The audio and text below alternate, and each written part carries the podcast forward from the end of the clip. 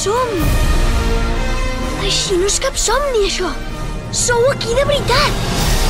Àrea hermètica. El misteri de la vida no és un problema a resoldre, sinó una realitat a experimentar. La forma d'aquest món tan complex ens enfronta a l'ofec de l'ésser ignorants, els enigmes i misteris, l'origen dels mateixos i la capacitat individual de l'ésser poden acostar-nos a aquesta altra realitat. Àrea hermètica a Ràdio Caldes. Tot un sender per als coneixements perduts. Presentat per Josep Cozar.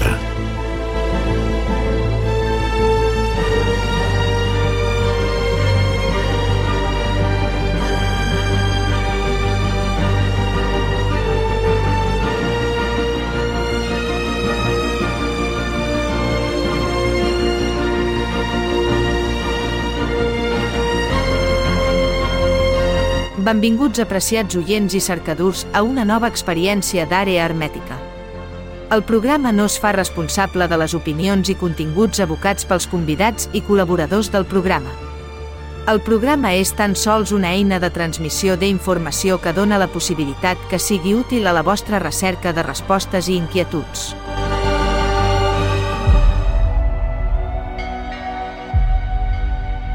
Gravats rupestres. Es tracta de representacions realitzades directament sobre parets o terres de roca. La principal diferència amb els ídols és que són immòbils, no són exempts. La majoria de llocs elegits per a la realització van ser a l'aire lliure. De vegades estan agrupats formant grans conjunts i d'altres es presenten aïllats. Pel que fa a la tècnica, van ser diverses les maneres de realitzar aquestes representacions raspant o tallant el mur amb altres pedres més esmolades, incisió. Executant petits cops amb altres pedres més resistents, picotejat. Devastant i rebaixant una part del mur, baix relleu. Polint i fregant la roca per millorar l'acabat, abrasió. Ratllant amb línies fines i poc profundes la pedra, ratllats. Avui parlarem sobre aquests gravats al Pirineu, a les comarques de l'Alt Urgell, la Cerdanya i Andorra amb el cercador i investigador Jordi Casamajor.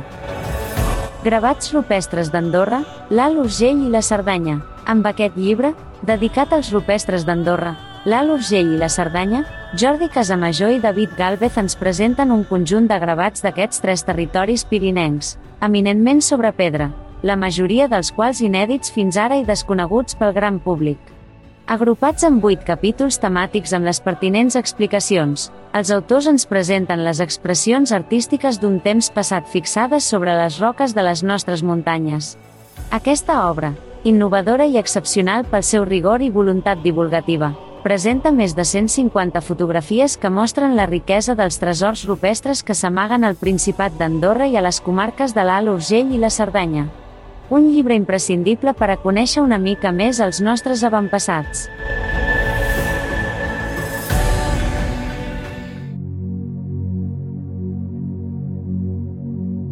El més gran de tots els misteris és l'home. Naveguem per les zones d'altres mons, on intentem connectar amb el nostre origen primordial. Àrea hermètica Estimats oients, benvinguts en l'edició 203 d'Àrea Hermètica. I cada vegada, doncs, intentem donar coses d'interès que demana l'audiència. I avui tindrem una excepció, un tema molt important que són les empremtes del nostre passat.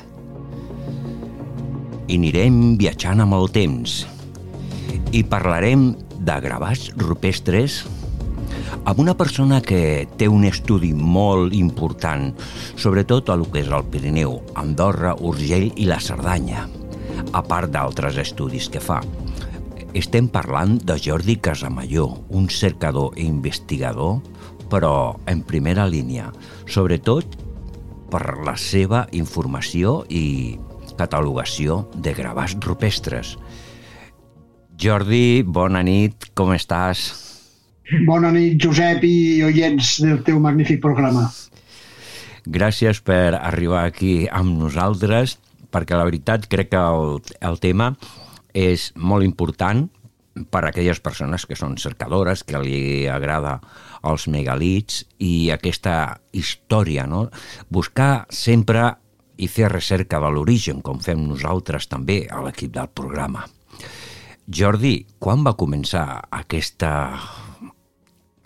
recerca d'estudi de, d'aquests de, gravats?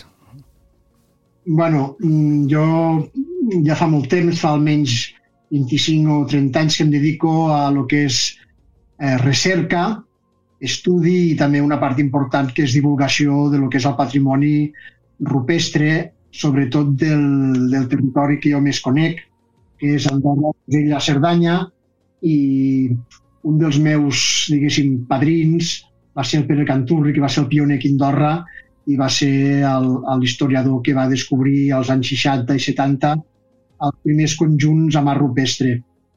Jo, a partir d'estudiar la seva obra, el seu legat, vaig començar a funcionar sol, a investigar, a buscar, a fer recerca i vaig començar a trobar gravats rupestres que he anat estudiant al llarg del temps, publicant amb, amb molt, ara ja amb molts articles, Fa poc que he fet una publicació i també estic en contacte amb el que és el Pere Campmajor, que és el que porta tot aquest tema a la part d'Occitània, Cerdanya i Pirineus francesos. I encara estic en actiu, encara, encara estic fent recerca d'aquest patrimoni tan desconegut realment i tan, tan interessant. Eh, fa poc, eh, o no sé quan de temps farà, mm, vas editar un llibre sobre les vostres recerques amb David Galvez i per intentar mostrar de lo que són els avantpassats. Aquests gravats també estan recollits amb la prehistòria i sobretot també et dediques a fer eh, recerca de gravats medievals, no? També, Jordi? Sí, jo de fet recerco tot el que són gravats rupestres i llavors, bé, els més antics són els, els prehistòrics, després també n'hi han de medievals i els més històrics també m'interessen. Cada gravat, cada representació gràfica sobre pedra, doncs expliqué una, una història, una llegenda, ens està parlant del nostre passat i dels nostres avantpassats, a part de que els gravats, per la seva idiosincràsia i particular, sempre tenen un punt de connexió amb allò sagrat, amb allò màgic. Mm, per això tenen un, un a part de l'interès arqueològic, que és indubtable, eh, ens transporten a una dimensió més, més, menys pot coneguda perquè tot el gravat veure amb allò ritual, amb allò ancestral, eh? tot repeteixo, amb allò màgic. Se'n sap aproximadament aquests gravats a què estaven dedicats? bueno, mm, mm, els gravats, mm, eh, parlant de gravats rupestres, ja et dic, tot el fris històric eh, en conté i llavors eh, doncs, els més desconeguts, on hi ha més especulacions, són amb els prehistòrics. Doncs jo et puc parlar, per exemple, d'aquí la zona que jo he estudiat més, que tinc més interpretada són les, les interpretacions, representacions més antigues són les cassoletes o gravats homeisfèrics, aquestes petites cúpules que són de fet conegudes mm, per tota la península, tota Europa i de fet n'hi ha arreu del món i bueno, d'aquestes cassoletes aquí n'hi ha en conjunts, es troben en, en, en, agrupades en espais molt representatius, sobretot, sobretot en llocs elevats, amb pedres que destaquen a l'orografia, que són visibles al terreny. Per tant, la seva situació ja fa pensar que són uns llocs especialment triats pels, a la prehistòria durant el Neolític, al principi de, de l'edat dels metalls, i qui els va representar mm, segurament va, va, va voler eh, representar un, un tema, sens dubte, ritual, religiós, eh, de comunicació amb les seves divinitats. Jo personalment crec, perquè n'he vist realment molts a tot arreu de, n'he vist molts a, a, a lo que és tota la península ibèrica, n'hi ha, ha a França, en, en, en conec a molts llocs més. Per mi són gravats que tenen que veure eh, amb l'ovotiu.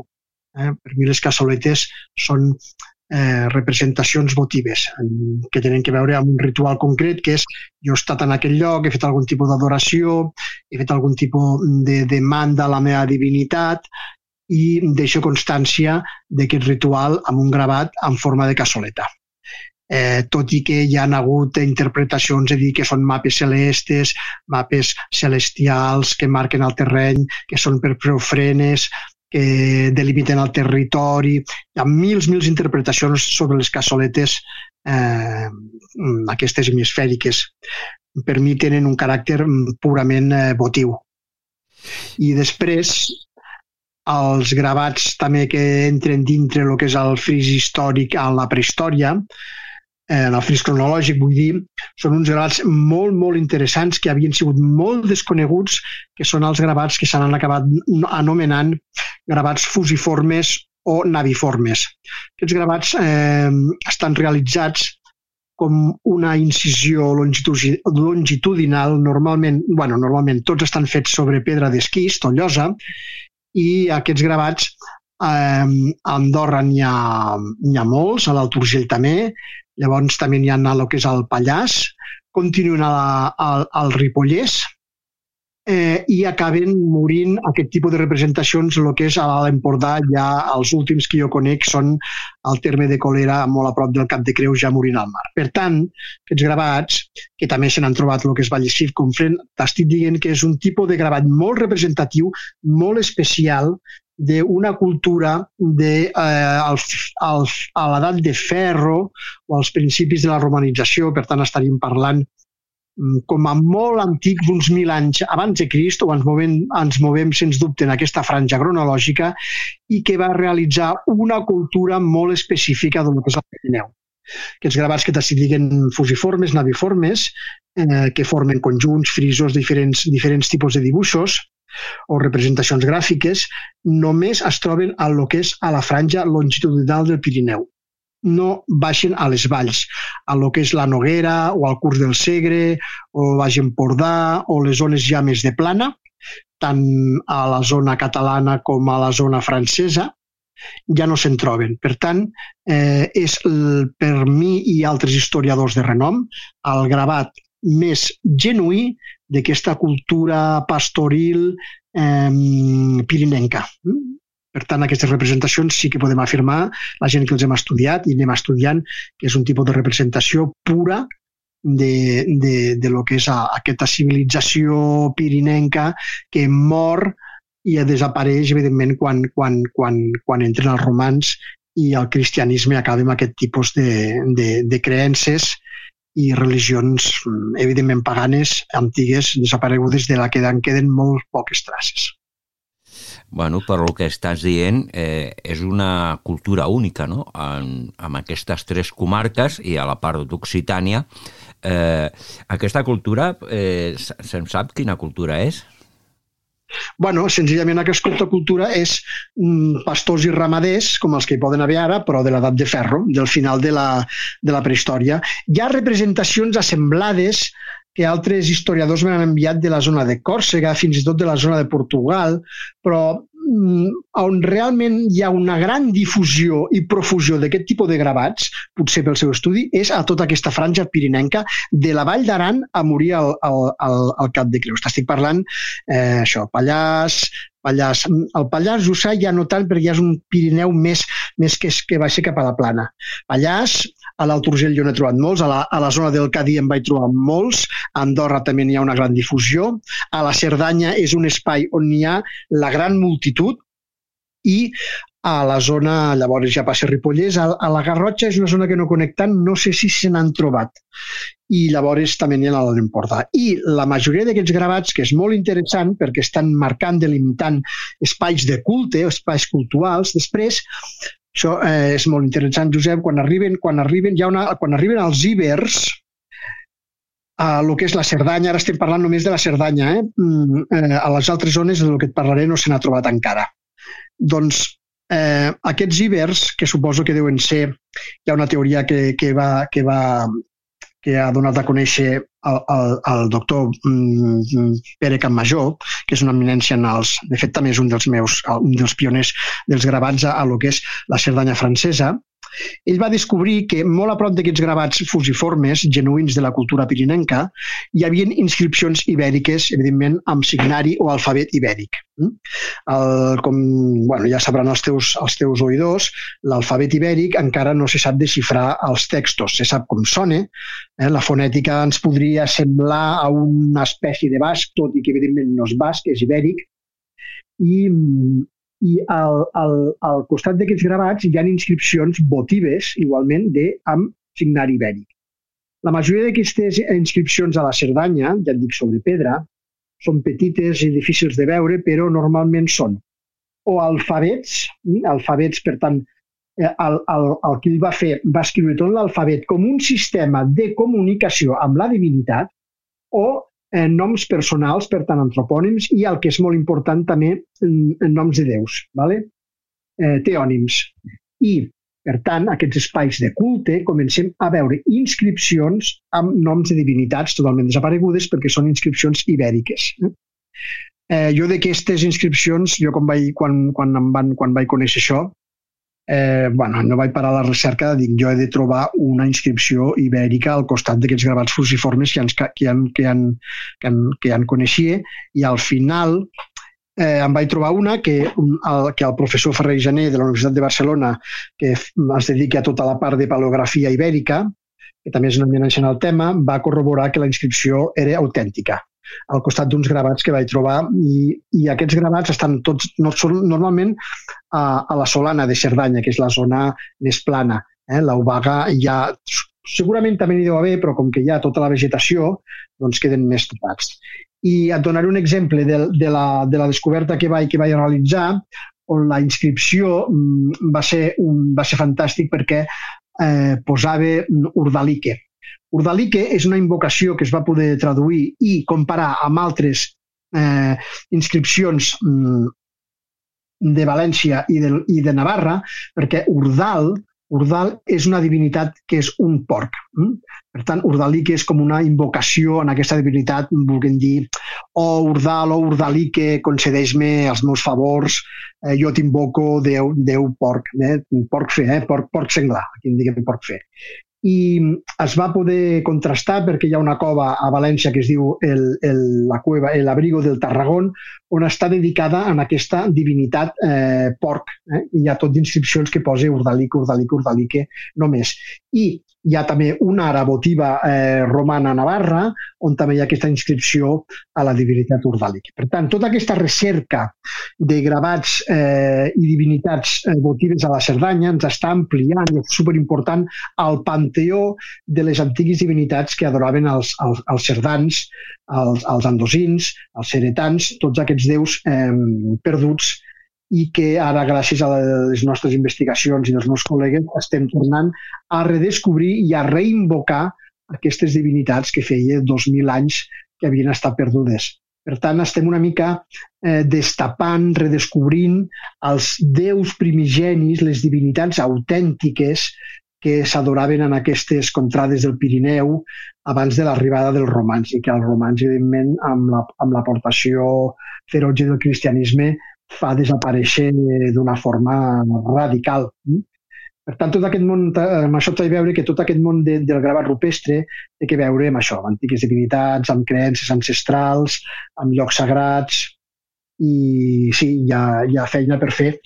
Jo ara he decidit fer ja el llibre que m'ha ajudat a, amb els textos, vaig, ajudar, a, a, vaig decidir que m'ajudés el meu amic David Galvez, que és escriptor, i bueno, parla d'això, des de, hi ha un fris cronològic des dels gravats, això, les cassoletes, gravats fusiformes, inscripcions ibèriques, i després ja passem a el que són representacions simbòliques, estrelletes...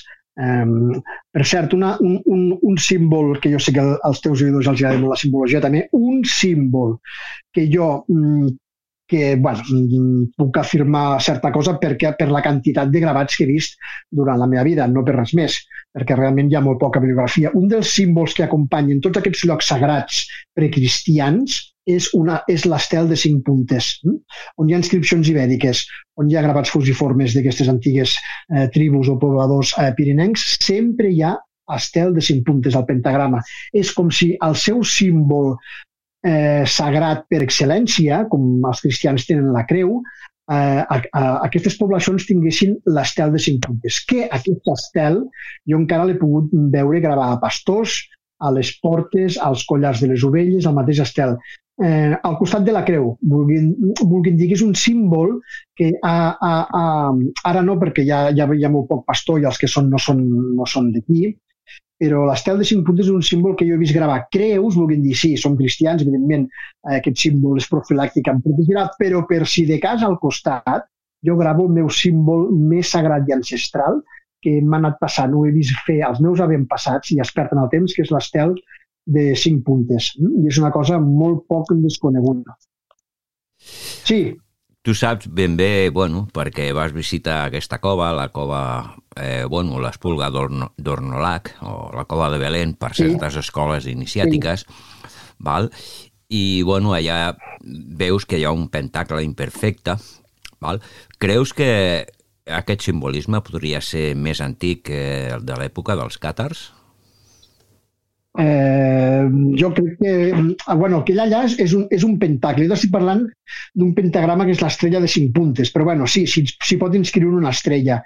Si això ho vam estar parlant amb aquella noia una vegada que, com, com et dic, et vaig comentar que és, que és molt bona, que fa el programa, la, la Decider, que vam estar parlant una vegada, bueno, de manera, ens vam escriure per, bueno, epístoles, eh, parlant per internet, si els, el, podria ser que alguns d'aquestes estrelles de cinc puntes fossin utilitzades també eh, pels càtars. Els càtars, eh, com que es mouen en aquesta zona que jo estic eh, treballant, investigant, eh, es, es, mouen per aquí, estan per Andorra, estan per la Cerdanya, i es mouen, també es mouen travessalment pel Pirineu i quan s'escapen de lo que és la Dieix. Si aquest símbol podria també ser una evidència de, de, de, de, de simbologia càtara. Mm, podria ser, tot i que els càtars, per excel·lència, és un poble iconoclasta. En tot cas, per tant, defugen de les imatges i de la simbologia. En tot cas, podria ser que coneix. Com que els càtars és un poble tan espiritual, no m'estranyaria que visitessin aquests llocs eh, tan carregats d'espiritualitat i, i energia que són els llocs on hi ha els gravats rupestres perquè són els antics temples eh, de la prehistòria d'aquestes zones i mm, podrien fer-se seu o mimetitzar o utilitzar o en certa part conèixer a l'estel de cinc puntes, tot i que l'estel de cinc puntes, evidentment, és un símbol universal. Eh? Què passa després, quan, quan baixo més al sud, veig més gravats del sud, no hi ha tanta profusió d'estel de cinc puntes. Jo a la Cerdanya i Andorra he trobat mm, mm, conjunts d'art rupestre on només hi ha infinitat d'estrelletes de cinc puntes i et puc assegurar que no són, que no són, que no són gravats moderns, tenen la pàtina antiga i estan eh, en molts llocs inaccessibles, per tant amagats, ocults, eh? només els iniciats els devien conèixer. Jo puc dir-te que fins i tot a Terol, a la comarca de, de Matarranya, a la que, va, a la que fa frontera amb, amb Tarragona, doncs hi ha una cova que es diu la Cubeta i aquesta pues, hi ha una estrella de cinc puntes també. I bueno, de fet, eh, allà és un lloc que també hi ha molt gravat, molt de cassoletes, moltes històries, per exemple, allà a la muntanya de Santa Bàrbara, no me'n recordo el poble, de tants llocs que vaig visitar, però que és interessant perquè arriba fins a baix. Eh, Jordi. Sí, però, però aquest, aquest, aquest gravat de cinc puntes, vull dir que és una cosa que ens sembla, una, algú li pot recordar que és una, un símbol de màgia contemporània o del segle XVII, XVIII, XIX. O... No, no, jo el que estic dient que aquesta simbologia de les de cinc puntes és utilitzada a la prehistòria eh, dels nostres avantpassats. No és una cosa importada, o si no, és importada de molt d'antic, no del paleolític, però eh, en, en, en jaciments, en, en conjunts de, de, almenys del darrer mil·lenni abans de Crist, és un, és una, un, un símbol utilitzat molt utilitzat. O sigui, no una estrella, jo estic parlant de conjunts de rupestre on potser hi ha 50 estrelletes. Vull dir que per ells és, una, és, una, és, és un símbol important. El que passa que, clar, se'ns escape se'ns escapi que pot ser. Si una representació antropomòrfica, mm, no ho sabem. Aquí ja el que per ells representa ja és especular d'una manera mm, que falsejaríem el seu veritable significat. Podem especular, però afirmar realment què volen representar no ho sabem. El que sí que, els torno a repetir, els pastors el fan servir com a símbol profilàctic de protecció. Quan es grava aquesta estrella a la porta d'un paller o d'una cort o d'un cortal o d'una borda, vol dir que aquesta estrella em protegeixi dels llamps, de les bruixes, de les tempestes. I quan es grava el, als collars de les ovelles o de les cabres també és un, símbol, és un símbol de protecció. I la protecció, evidentment, té a veure amb la divinitat i protegeixen les divinitats els esprits. Per tant, evidentment, aquesta estrella té a veure amb lo sagrat, de, sense cap dubte, Josep. Sí, és cert, i també, per exemple, els templers a Sant Bartolomé, a Sòria, eh, allà a l'entrada de, de la capella pues es veu un, una estrella de cinc puntes. No vull dir que sigui algo excepcional, sinó que tant càtars com templers ten, i tenien una noció d'un coneixement més ancestral. Bueno, de fet, les, a les coves càtares eh, hi ha vestigis de que hi havien habitats, no? Havia, hi havien habitat eh, eh, cultures més antigues, no? i ells utilitzaven aquestes coves doncs, bueno, per les seves iniciacions. L'únic que volia comentar-te era això, que si tenia a, a veure per al teu coneixement d'investigació aquest pentacle, si, si tenia que veure amb aquesta estrella de cinc puntes i si donava la possibilitat de que fos més antic que no de l'edat mitjana, no? el segle XIII. No, això és especular molt, és molt, molt... Mm, fins i tot que la cova fos una cova d'iniciació càtara eh, són històries del Garrigú i del, de l'altre, del, del, del Gadal. Eh, no sabem... Hi ha un punt aquí que, que, que es perd la, que es barregen màgia, imaginació, mm, voler que les coses siguin com ells volen, no, no, no, no, ho, tinc, no, ho, tinc, no ho tinc tan clar. Jo t'estic parlant de, de, de gravats eh, de la prehistòria i de gravats medievals i no tenim clar fehacientment que cap d'aquests gravats puguem afirmar d'una manera rotunda, ojalà, ja m'encantaria que fos càtar, seria molt difícil. Et podria dir, sí, jo crec que un gravat aquí, mmm, perquè ha no sé què, podria ser càtar. Et puc dir, és medieval, hi ha diferents representacions que possiblement els càtars coneixien, però els càtars mmm, són cristians i cristians que defugen de la representació de la creu i en principi mm, són iconoclastes, no volen cap simbologia. Mm, no sé per què es vol donar, buscar simbologia a un, a un tipus de secta cristiana medieval que precisament defuig del símbol. Mm, no sé si m'explico. Sí, sí, e, efectivament. Eh, jo, per, pel que tinc entès, eh, els símbols sí que s'utilitzaven als iniciats, però una vegada eren perfectes, rebutjaven tota mena de símbols. I crec que en aquest sí. món hi ha moltes errades parlant de la creu càtara. La creu càtara no, no té no, res no, a veure. No té res a veure. Això no té res a veure. La, la, la eh, creu occitana no, no crec que sigui una creu càtara, no. Eh, és no. un símbol d'una societat. És que creuen que la creu és un, la creu és un, és un, és un suplici i un turment de Jesucrist i no l'utilitzen. No, no...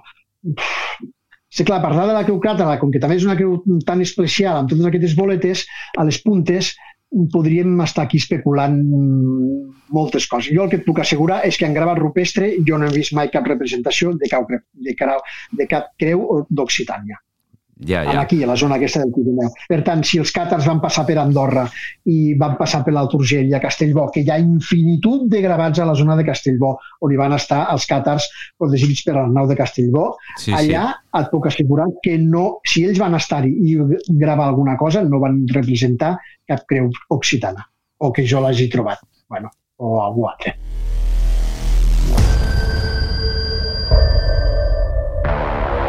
Un viatge per la història oculta. Una recerca d'altres realitats.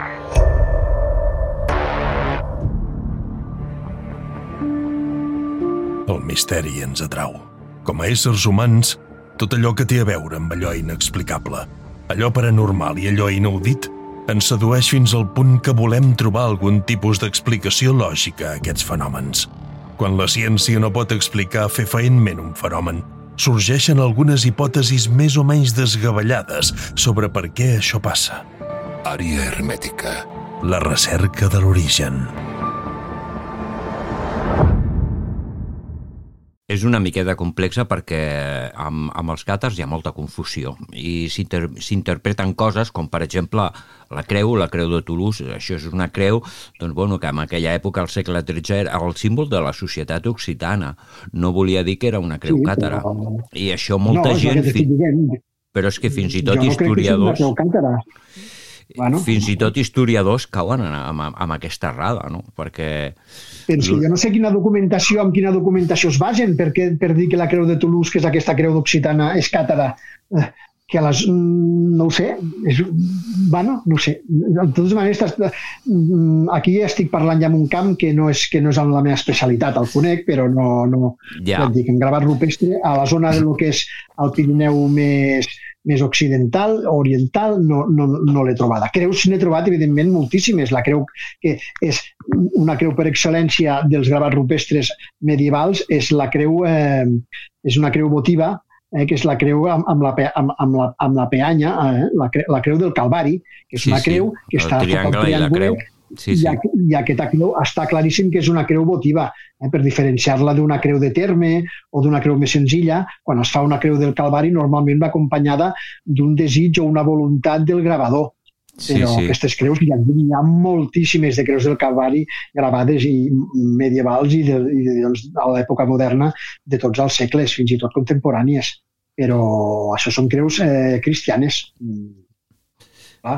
Clar, el, el gravat rupestre, cada, cada, cada època històrica o prehistòrica té el, la, la, la, la, el, el seu tipus de gravat que el diferencia d'un altre. Llavors, uh -huh. ja et dic, des de les castoletes als gravats ibèrics, als gravats medievals, i ara fins i tot estava parlant de, de, de gravats de, de, de pastors i, i, i pagesos que fan les seves cases. De totes maneres, tot aquest tema al Pirineu, on que s'ha conservat mm, bastant, eh, doncs els pobles i al voltant dels pobles encara es pot trobar molta cosa. Ja et dic, hi ha, on hi ha més representació, on potser trobem més riquesa és la Cerdanya, perquè sí, sí. és una vall més oberta, la Cerdanya és la vall, diguéssim, que sempre ha sigut i va ser més habitable i mm, més assolellada, menys freda, i és normal que també eh, tenir aquestes, aquestes característiques d'aquesta orografia més suau doncs també estigués més, més poblada. I per això hi ha més representacions, evidentment, que als llocs més... Mm, per exemple, el Pallars és on hi ha més perquè les valls són més tancades, eh, fa més fred i, per tant, la població també devia ser mm, menys que a la Cerdanya, que és només la vall més, més, més planera, més habitable. Què et sembla si parlem una mica de llocs que són importants eh, que tu ja saps que has investigat? Eh, per bueno, tu, els gravats més importants dels que t'has trobat, quins han sigut? Bueno, el, el, el, el conjunt de gravats potser més important d'Andorra, sens dubte, és el conjunt conegut com el Roc de les Bruixes, que és un roc que està, està bé amagat al, al, al, al, a, la, a la parròquia de Canillo i que mm, la llegenda ja explicava que hi havia esgarrapades del diable, que hi anaven les bruixes, que ten, o sigui, és un lloc que la gent dels pobles hi anava per Sant Joan a, a tocar esquelles sí, sí. com per espantar dimonis o esprits i que, evidentment, tot això va donar senyals al, al, al, Pere, al Pere Canturri, quan hi va anar, que era un lloc que estava ja totalment tapat per la molsa del bosc, quan el va destapar es va trobar un excepcional, molt important conjunt de gravats rupestres d'aquesta època, on ha, d'aquesta època, estic parlant de, de la protohistòria, eh? On hi ha, a part de tots els conjunts de gravats fusiformes, també hi ha cassoletes, hi ha les estrelletes aquestes que hem dit de cinc puntes, també hi ha bastantes, hi ha, hi ha representacions arboriformes, ramiformes, bueno, hi ha, hi ha tota una iconografia molt àmplia. Aquest, aquest espai, aquest lloc, tot i que n'hi ha molts més, Andorra seria com la gran catedral de la prehistòria andorrana, el, gran, el, el lloc, sens dubte, més important religiós i de culte de les antigues religions que professaven els andorrans abans de l'arribada de, de, del cristianisme. I el cristianisme, com ja sabeu, que ocupa molts llocs de eh, tradició pagana, fa a pocs metres, relativament pocs metres d'aquest espai tan sagrat pels antics, al santuari de Meritxell, que és el lloc més sagrat pels cristians actualment avui a Andorra. Per tant, són llocs ancestralment carregats de, de força religiosa, màgica, telúrica, com vulguis dir-li. Jo el que he Aquest vist... era el més important a Andorra. Mm. Andorra.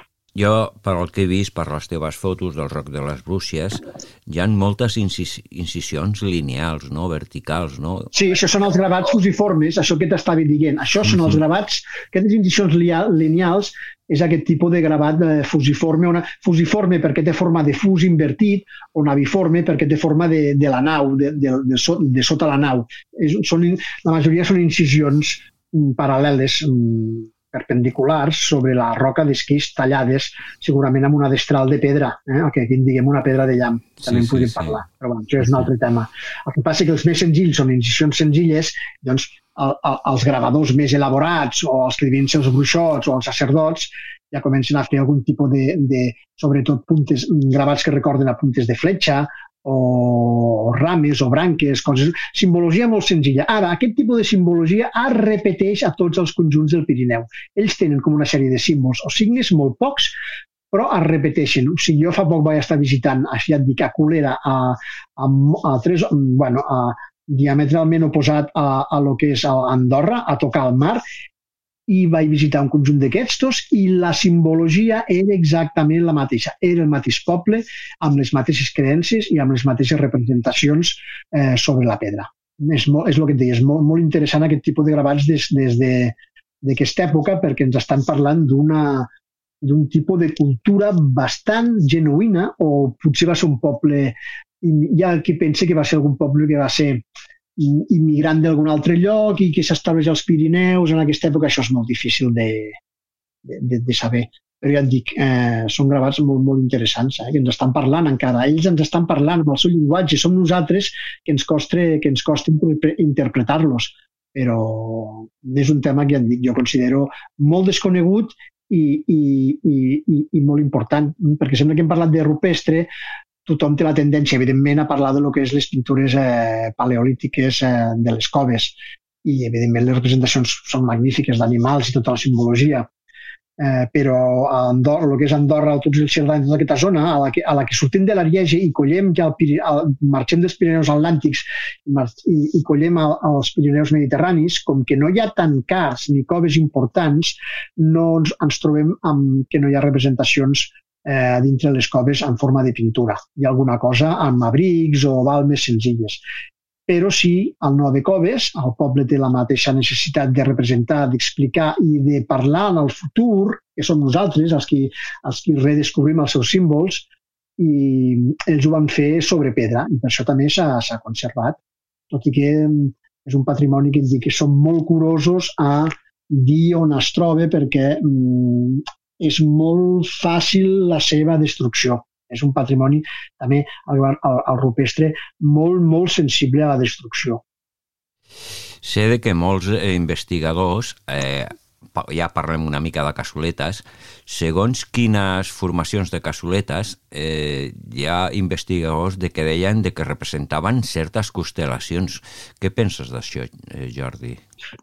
Mm, jo senzillament mm, penso els, els casos que jo m'he trobat aquí al, al, al Pirineu, clar, jo no puc parlar d'un conjunt de cassoletes que, per exemple, jo de cassoletes n'he vist a Israel, n'he vist a Jordània, n'he vist al Nepal, n'he vist al sud d'Espanya, de la representació de cassoleta és universal. Jo les que he vist aquí en conjunts al Pirineu no em recorden en cap cas cap, cap tipus de constel·lació. Jo per, no ho sé.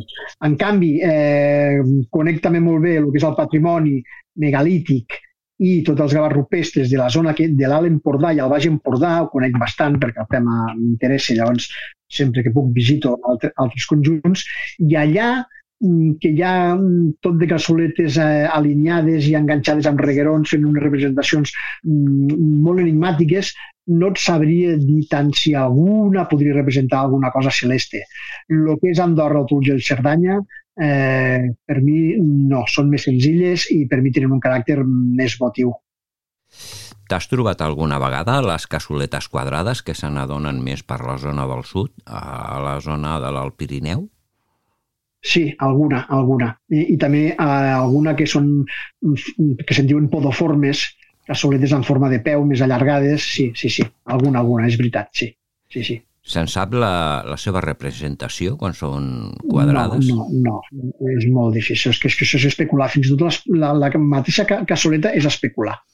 Jo com que per mi, o sigui, jo com que les trobo els gravats al costat dels gravats fusiformes i en llocs, i en llocs eminentment sagrats, per mi, el visitant, la meva interpretació de la cassoleta és el visitant, eh, l'orant, el devot que visita aquell lloc que és sagrat abans de que hi hagi les cassoletes, el que fa és deixar constància del seu ritu eh, davant la divinitat. Per exemple, eh, jo, Josep, visito el Roc de les Bruixes a l'època, imagina que ets un bruixot un xaman de l'època, et transportes, faig el meu ritual, faig la meva demanda i deixo constància de que ella ha estat la meva pedra de llamp o la meva destra de la, de la butxaca i deixo la marca que deixa constància del meu culte, del meu ritual, de la meva adoració, de la meva vene- veneració a la natura, el que siguin allà. És molt petita la cassoleta pirinenca, fins i tot tan petita que hi ha algú que diu i podria contenir ofrenes, però és que les ofrenes, si tu vols demanar un favor a la divinitat, mates un conill, mates una gallina o deixes un arbre, el que vols és una ofrena. Eh, jo deixaria una ofrena bastant gran, o sigui, important, amb una cassoleta que no hi capigui unes gotetes de mel o unes gotetes de llet o alguna així, doncs per mi real, realment el que són són marques això del devot, que ha deixat allà la constància, com qui va avui en dia una església i deixa una espelmeta. Doncs per mi en aquests llocs que són ja sagrats, quan els visiten, eh, als, als, a les cultures més antigues hi fan les cassoletes i els després hi fan els gravats fusiformes, que és el mateix. Jo deixo constància de que he estat aquí i fins i tot el gravat rupestre en forma de d'aquestes incisions que tu dius, eh, jo fins i tot especulo amb què podrien ser eh, la, la, la representació d'alguna eh, religió mm, que tingui a veure amb la litolatria, amb la divinització de les pedres, de les pedres sagrades, i per tant jo les marco, jo les adoro. Fins i tot el Pere deia que al gravar-les el que feien també és emportar-se, que ell ho havia vist i contrastat encara, emportar-se al pols sagrat que hi ha de la roca. I amb aquest pols fer algun tipus d'ungüents, ungüents màgic, ungüents curatius, eh, perquè recordo que són lloses. Eh? Un granit, quan tu rasques, et fa com un es trenca el, el, el l'espant, la mica i tot allò es queda molt xafat. Però la llosa, el que és l'esquist, quan tu el mimes, el poleixes d'aquesta manera, com són aquest tipus de gravats, et fa un polsim molt fi. Doncs el Pere Campmajor, que és un, que és un gran estudiós, deia possiblement aquest pols també era guardat, perquè si la roca és sagrada, el pols que prové la roca, evidentment també és sagrat, jo el guardo, l'utilitzo per fer això, ungüents màgics, ungüents sagrats, ungüents curatius, etc etc. Però ja et dic que estem sempre, sempre al- en el grau de l'especulació. Tot i que no crec que, que com n'hem vist tants, alguna cosa de tenir que, que, són, que tenen, que, que tenen... Bueno, una teoria molt antiga que està totalment eh, desfasada, primer es deien que eren esmoladors d'eines. Jo deia, això és totalment... perquè com que tota la pedra està polida i fan aquesta incisió com si tu ratllessis, llavors primer amb el cantor diem, home, sisplau, si tu vols esmolar una eina, el que no fas és tallar-la, l'esmolaràs, si tu vols esmolar un ganivet o un destraló, el que l'esmoles mm, friccionant-la de manera plana, no tallant la pedra, tallant la pedra el que faràs encara malbé el, malbé el tall. A més, aquests llocs no estan en qualsevol lloc. Aquests espais, ja et dic, estan normalment amagats al bosc, en llocs molt especials, ningú se'l va, se'n va esmolar el ganivet eh, o que no esmolar, que normalment els ganivets tu portes la teva pedra d'esmolar a la butxaca, no te'n vas esmolar el ganivet a, a, a dalt de tot de la muntanya. Mm, No. Bueno, era una... Que les teories van canviant. No? Abans se'n deien esmoladors d'això. I, bueno, evidentment, és estúpid. I el que es mola no s'està fent dibuixets, estrelletes i, i, i infinit de símbols. Però Aquest... bueno, ja et dic que el gravat rupestre és tot, tot, tot especulacions. Alguns sentiran, diran, oh, jo crec que això podria ser, podria ser... No, bueno. Jo tinc la meva teoria, la meva teoria és això, l'acte emotiu, l'acte religiós de marcar la pedra.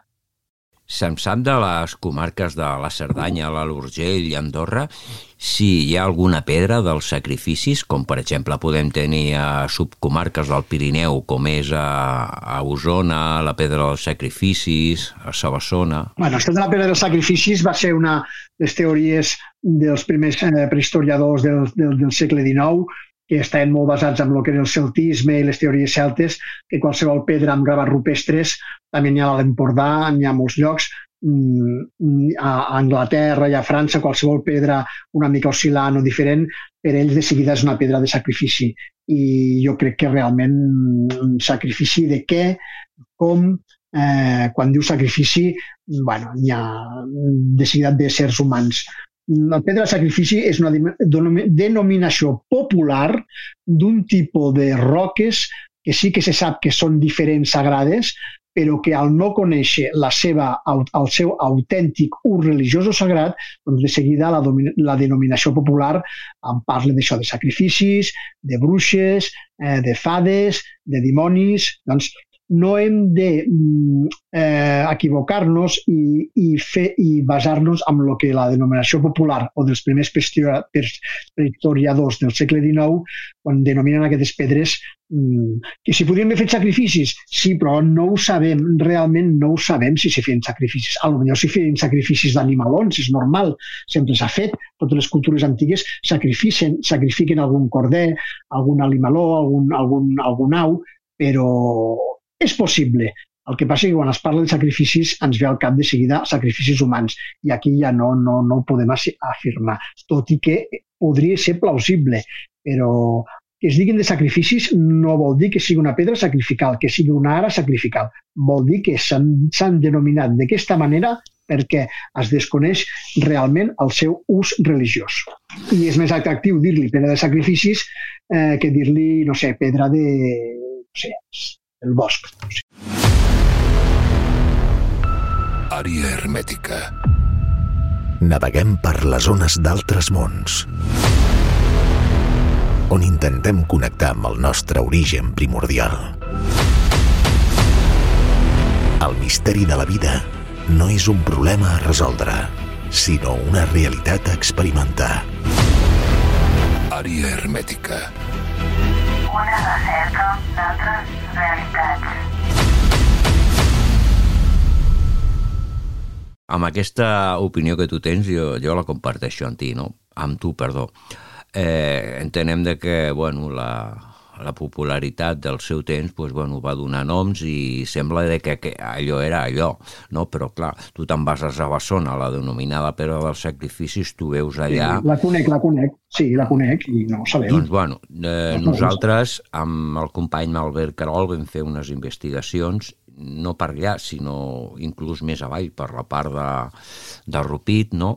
Hi ha, hi ha els que el que ens vam adonar és de que hi ha unes construccions megalítiques molt diferents als, dolmen, als dolmens que poden veure pues, per tota Catalunya, a l'Empordà, no? sinó que era, eren construccions, o sigui, de lloses clavades verticalment, quan tu veus la pedra de Sabassona de sacrificis, que al costat hi ha una llosa clavada, doncs a Rupit eh, vam trobar un dolmen que no està catalogat encara, no? I són lloses clavades i des, eh, obertes en graus i després al mig deixaven caure les pedres, no? Una forma de construccions molt, molt diferent a les habituals, no? com els dolmens, i crec que allà pues, bueno, vam trobar un, aquest aspecte, no? que és un lloc de construcció, sobretot el que és a, allà a les Gulleries, pues, és interessant tot allò, la veritat. Sí, aquí, aquí tota la zona que jo et parlo, ja et dic, eh, de, de, de cultura megalítica n'hi ha molta, ja et dic, després de l'Empordà i Baix Empordà, on hi ha més profusió de dolmens, és l'Alt Urgell.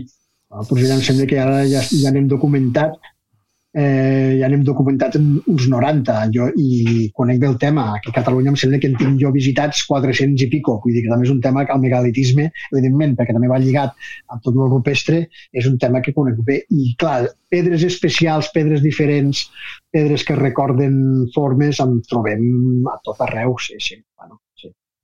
Sí, jo conec d'allà, bueno, la zona megalítica del Seuró, que tu suposo ja deus conèixer també. Està molt a prop d'allà d'Oliana. Sí, sí, sí, tota aquella zona.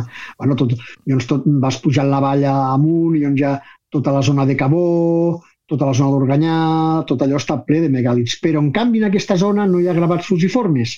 Hi ha una zona que ja baixa cap al Segre baix, ja va anant cap a la plana, ja hi ha un altre clima. Per tant, mm, cada zona, cada orografia té el seu tipus de gravat. O sigui que el Pla d'Urgell ja canvia totalment tot. Eh... Totalment, allò és un altre... Ja, ja no és cultura, aquí, ja no és cultura pirinenca, evidentment, el Pla d'Urgell.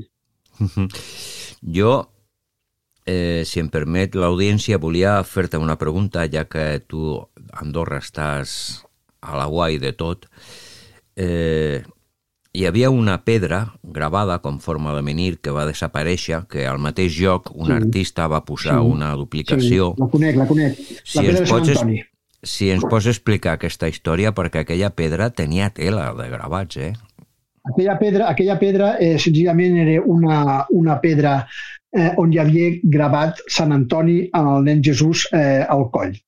Llavors, aquesta pedra la va fotografiar eh, un, un fotògraf als anys 40, em sembla que l'última fotografia que hi ha d'aquesta pedra la va fotografiar un, un, un, hi ha les fotografies d'un fotògraf que hi havia a Andorra que es deia Claverol i aquesta pedra està en un prat a l'entrada del poble de la Cortinada a, a la parròquia d'Ordino. Doncs, aquesta pedra eh, un moment donat mm, es coneix perquè a fotografies antigues va desaparèixer o segurament algú se la va emportar perquè tampoc no era una pedra extremadament gran. La reproducció que hem fet ara, nova, eh, em sembla que s'han passat una mica de la vida. Les fotografies antigues la fan una mica més petita. I algú ha especulat, perquè són especulacions, que podia haver sigut un menir antic on al cristianitzar-lo es grava Sant Antoni amb el nen al, al, al, al coll, que és la, la, la representació iconogràfica cristiana de Sant Antoni.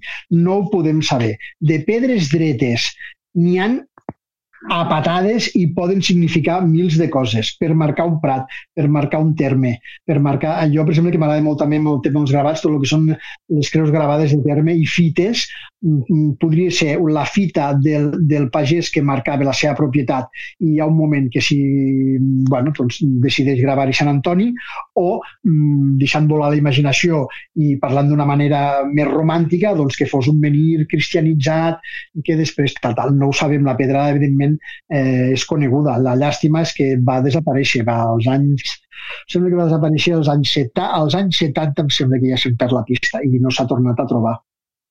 Però sí, sí, la conec evidentment, aquesta pedra. És una, una, un petit, una pedra clavada, era una pedra clavada a l'entrada d'un camp. -huh. Pot ser qualsevol cosa una pedra clavada a l'entrada d'un camp. El que la feia diferent i especial és aquesta representació, ja et dic, cristiana. No hi havia res de l'altre món. Era eh, Sant Cristòfol amb Jesucrist al cap quan era petit, que l'ajuda, que la llegenda diu que Jesucrist volia mm, creuar un riu i no el pot creuar i ve Sant Cristòfol i se'l fica a Collibè i el passa, ja està. No hi havia res més en aquell roc gravat. Llavors, si tu vols pensar que és un menir històric cristianitzat, tu penses, si vols, mm, i si vols ser mm, potser més realista, que és una, que és una roca és que ni medieval dels segles XVI-XVII mm, que marca una propietat privada, és on estava, a l'entrada d'un camp d'un senyor de la Cortinada. Encara es pot veure la còpia. Còpia a mi eh, no és molt, molt, molt acurada, però bueno. Coses in... És el que penso. Coses interessants. Eh, si no et sap greu, torno una mica a Sabassona. Bueno, sabem que tenim sí. la pedra de la sacri dels sacrificis, tenim sí. a, a, la pedra de les bruixes, que hi ha gravats ibers sí. i està ple de creus, i després tenim el roc de l'home. Eh, per la teva opinió, eh, què et sembla que és Sabassona, aquest conjunt megalític? També les cassoletes de dalt, que molts diuen que són sepulcres. Jo crec que el conjunt de Sabassona és un conjunt que en origen va ser un centre cerimonial prehistòric i que no es perd la memòria d'aquests llocs. Al poble sempre hi ha una manera, igual que et deia que el Roc de les Bruixes. El Roc de les Bruixes, tot i que les representacions tenen més de 2.000 anys, als anys 60 el a, a, a Canillo encara se sap que existeix i que és un lloc ancestral. Doncs per mi Sabassona l'origen és eh, gravats prehistòrics, evidentment, però després el lloc es segueix visitant i en diferents èpoques es va gravant i regravant. Per exemple, ja el, el, el, el, nen aquell que hi ha, que representació, jo no la trobo excessivament antiga, Evidentment no crec que és cap marciano ni cap res cosa estranya, crec que és una representació antropomòrfica i punt. I moltes de les creus n'hi ha que poden ser més prehistòriques mm, encabides de lo que pot ser una representació antropomòrfica i altres més cristianes i fins i tot jo crec que hi pot haver alguna representació no? dels de finals del segle XIX. Per tant, l'únic que et dic que Sabassona és un conjunt per mi és mm, de, uh, excepcional on, on és un lloc on sempre s'ha gravat i si estés encara, i si no hi hagués consciència encara si seguirés gravant avui en dia, perquè hi ha molts gravats rupestres que tu veus encara et trobes allà, aquí estuvo Pepe, o trobes creuetes modernes, o trobes altres coses. Fins a poc, per exemple, aquí a Andorra encara hi ha llocs rupestres on es graven, que això és una cosa totalment denunciable, eh, gravats moderns, suposo per desconeixement o mala fe a sobre els, els, els rupestres. Però ja et dic, sí, evidentment, Sarassona és un conjunt antic ceremonial des de la prehistòria que s'ha seguit usant al llarg dels temps.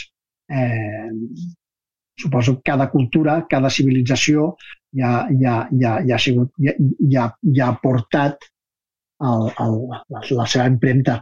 Conec bé a Sarassona, és un lloc evidentment molt interessant. Ara, si es van fer sacrificis, la pedra dels sacrificis, algú dirà, no, és que s'han trobat ossos a terra. Ja, tu, tu els enterraments que hi ha a terra no, no saps si aquells morts van ser sacrificats. Eh, D'enterraments n'hi ha moltíssims, hi ha els dolmens. I tu no pots dir que un enterrament amb un dolmen hagi sigut una persona sacrificada senzillament Clar perquè no. has vist el cadàver. Eh, eh, eh, no, són teories. Que sí, podria ser que sí també, que els enterrats en els dolmens fossin persones sacrificades com feien a les cultures precolombines per, per honrar els déus o d'això, però és que no, no ho sabem. No, ben bé no és ho sabem. que és especular perquè, per exemple, els ibers després de cremats eren depositats en unes urnes de, de, sí. de ceràmica i depositats en, sí. en, sí. en, en coves, no? I aquí ens trobem restes davant de la pedra de, dels sacrificis i una altra teoria podria ser de que, bueno, on hi ha llocs terúrics, com a l'antic Egipte, eh, a, aquests llocs eren propicis per anar al més enllà, no? Després de la mort, també es pot sí, sí. No, tindre no, una aquesta... cosa estic segura, jo en parlo, jo en parlo en el llibre. Eh, una cosa estic segura que hi ha aquests espais cerimonials o, o llocs de culte antics, que són els llocs on hi ha gravats rupestres, sobretot els més importants. El que tinc clar, mira, ja t'explicaré un cas molt xulo del roc de les bruixes. El que tinc clar és que les cerimònies que oficiaven els bruixots de l'època, els xamans o els sacerdots, eh, tenia que veure amb els estats alterats de, de consciència o altats, eh, estats modificats i la comunicació amb els seus esperits o els esperits dels boscs o els esperits celestials. I a més a més, fa relativament poc, estic parlant dels anys 90, eh, es fa una rasa, la companyia elèctrica d'Andorra eh, fa una rasa per portar la llum a, bueno, per, per conduir cable elèctric. I es troben un, una cosa molt important, relativament a prop d'aquest conjunt d'art rupestre, una urna amb quatre lloses totalment tapada, molt hermètica, a, a enterrada, i amb uns recipients de ceràmica a dins. Eh, lo interessant va ser que els, en aquesta època els arqueòlegs ja de Patrimoni Cultural d'Andorra no netegen directament els, les peces de ceràmica, sinó que fan, com estaven tan ben conservades al bosc, Andorra també propici la conservació pel fred, perquè no és un sol molt àcid, bueno, eh, estudien que amb anàlisis que va contenir, que contenien aquells, eh, aquelles ceràmiques prehistòriques, eh, les ceràmiques segurament prehistòriques per la seva tipologia. Eh? No sé si eren campaniformes, bueno, és igual, no m'hi ficaré en això. I resulta que aquelles ceràmiques conten, o sigui, unes ceràmiques que es van enterrar de forma votiva per, mm, mm, en principi es, es pot especular que s'enterren per oferir-les a les divinitats del bosc o en, o en, cert, en, en, certa, en cert cas als certs que s'enterren i estaven plenes d'unes cerveses molt fortes i estaven aquelles cerveses barrejades amb plantes al·lucinògenes, eh, com per exemple amb l'estramoni, eh, per exemple amb el beleño negro. Per tant, vol dir que aquest, el, els caldos, els, els, els, els líquids que portaven a, a aquelles, a aquelles ceràmiques eren extremadament narcòtics i al·lucinògens. I això és un regalo que es fa amb una urna i es dona a la natura, es pensa. Per tant, els que visitaven, evidentment, el roc de les bruixes, prenien aquest, aquest tipus de substàncies super, super potents eh, per tenir al·lucinacions i estats alterats de consciència. I Sí, això sí. està a prop dels gravats rupestres. Llavors, això ja no són especulacions, això ja són evidències que l'arqueologia ens confirma. És Sí. molt interessant. I és, i- és, és molt interessant, no?, perquè, bueno, se'm sap que els psicotròpics, per entrar en certs estats de, de consciència, per connectar amb aquestes divinitats o espírits, de, segons les creences d'aquestes cultures, això és evident. Eh, Sí, i jo he trobat, jo he trobat a- gravats rupestres molt aïllats que la meva, la meva interpretació més surt en el llibre, alguns no, eh? però alguns que només són zigazagues, línies molt inconexes, eh, una simbologia com molt, molt estranya, com, com estats com els primers estats o les primeres visions abans d'entrar en trànsit eh, xamànic. I llavors, perquè realment no representa res, perquè són això, zigazagues que es van formant, coses molt estranyes que, que com, com, com visions al·lucinatòries que jo crec que realment eh, la persona que, la, que els va realitzar amb espais molt amagats, molt ocults, sobretot a la zona del Cadí, amb espais de difícil accés, que jo perquè sóc una cabra de muntanya em conec molt bé, em molt bé el territori, acabo descobrint, però dic això ha de formar part d'algun tipus de visió o ens està parlant d'uns mons paral·lels o, o això que dius tu, d'aquests estats estàtics o enteògens o és tot aquest món. Sí, tot això és molt curiós perquè acabem relacionant tots aquests mons màgics, sagrats, eh, bueno, el que ens agrada ja t'ho ve a mi, Josep. Molt interessant tot el que s'ha dit. I Jordi, ja arriben als últims minuts i el que sí et Ja, ja s'ha demanaria... acabat, mira que no, no estava passant pipa. I el que sí et demanaria, si us plau, perquè segurament hi ha oients i jo conec més dur, eh, el llibre teu, on poden trobar-ho, el títol... El llibre meu es diu Gravats rupestres d'Andorra, l'Autorgil i la Cerdanya i si van directament a Anem Editors, que és una editorial d'Andorra, el poden demanar mm, directament allà, perquè és un llibre que normalment, mm, bueno, mm, Andorra es va vendre, el que és la Seu i Puigcerdà, i si estan per aquesta zona encara el poden trobar alguna llibreria. Per Catalunya, el resto de Catalunya no crec, perquè és un llibre que parla molt d'aquests gravats localitzats en aquesta zona, però si algú li interessa, eh, envia un mail a, va a la pàgina web de Anem Editors, Anem Editors, i allà li envien de seguida. Conec molta gent que se l'ha volgut comprar, comprar i és una editorial molt seriosa i, i en dos o tres dies li envien el llibre a casa. Doncs moltíssimes gràcies, Jordi. Eh, avui ens has parlat eh, amb una visió científica d'aquests gravats. Eh, hem pogut parlar una mica... un, a veure, eh, clar, realment jo quan a vegades quan estic en els espais me'ls miro, la meva visió real, Josep, és més espiritual, molt més espiritual, però de cara a un programa o així, mm, sóc una mica prudent, a veure si m'entens. Sí, quan sí, jo estic davant, per exemple, una, una inscripció t'entenc perfectament. ibèrica, jo, tinc un, jo també tinc un èxtasis eh, místic, perquè acabo d'invocar el nom d'un déu que fa 2.000 anys que està callat. Jo el torno a invocar, el torno a dir, de la meva boca torna a sortir aquesta divinitat. Eh, aquí et puc parlar jo de, de, quasi bé jo entro en un estat alterat de consciència, però mm, intento ser prudent perquè és molt fàcil desviar-se en aquests temes que són, ja et dic, alguns estan poc estudiats o mal interpretats. Sí, i a part és una mica complexa, no?, perquè quan vivim aquestes menes d'experiències que no acostumen a parlar per antena, doncs són individuals i només les pot entendre una persona o compartir-les amb certes persones que tenen aquest concepte Ah, de, concepte de consciència oberta, no? T'entenc perfectament i és això. Doncs Jordi... Ara, ara, ara ho has expressat molt bé, eh, Josep. Doncs Jordi, moltíssimes gràcies. Jo feia molt de temps que tenia ganes d'agafar-te i, i portar-te al programa i la veritat, eh, avui he après coses noves, no? I suposo que els oients també. Eh, des d'aquí... Jo ja et dic, soc... Sí, no, que jo et dic que et vull recordar que ens contactem perquè jo et dic que sóc eh, un fidel oïdor del teu programa i llavors per mi també ha sigut un plaer eh, poder participar a un programa que mm, jo escolto habitualment i segueixo els, els, els teus col·laboradors.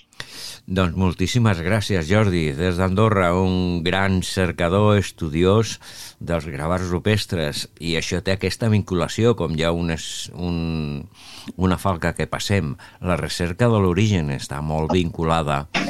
I tenim Sí, i una oient que segurament estarà encantadíssima d'aquesta història d'avui amb un programa. Elvira, segur que m'escoltes. És una cercadora important, molt de, de la prehistòria i crec que el programa d'avui ha sigut un, un moment important dintre dels capítols d'àrea hermètica. Jordi, eh, rep una forta abraçada, gràcies per atendre la, la nostra trucada i aviat pues, parlarem de més coses i si estàs disposat en un futur amb continguts nous, pues, nosaltres sempre estem sí. amb les portes obertes. D'acord, Jordi? Encantat de col·laborar amb tu i el teu programa. Doncs moltíssimes gràcies i una forta salutació a Andorra, que tenim molt, un, uns quants oients allà d'Andorra. No és l'únic, tenim uns quants oients d'allà d'Andorra. Una forta abraçada. I fins aquí, estimada audiència, l'edició 203 d'Àrea Hermètica. Com ja sabeu, cercadors, la recerca de l'origen. Fins la setmana propera.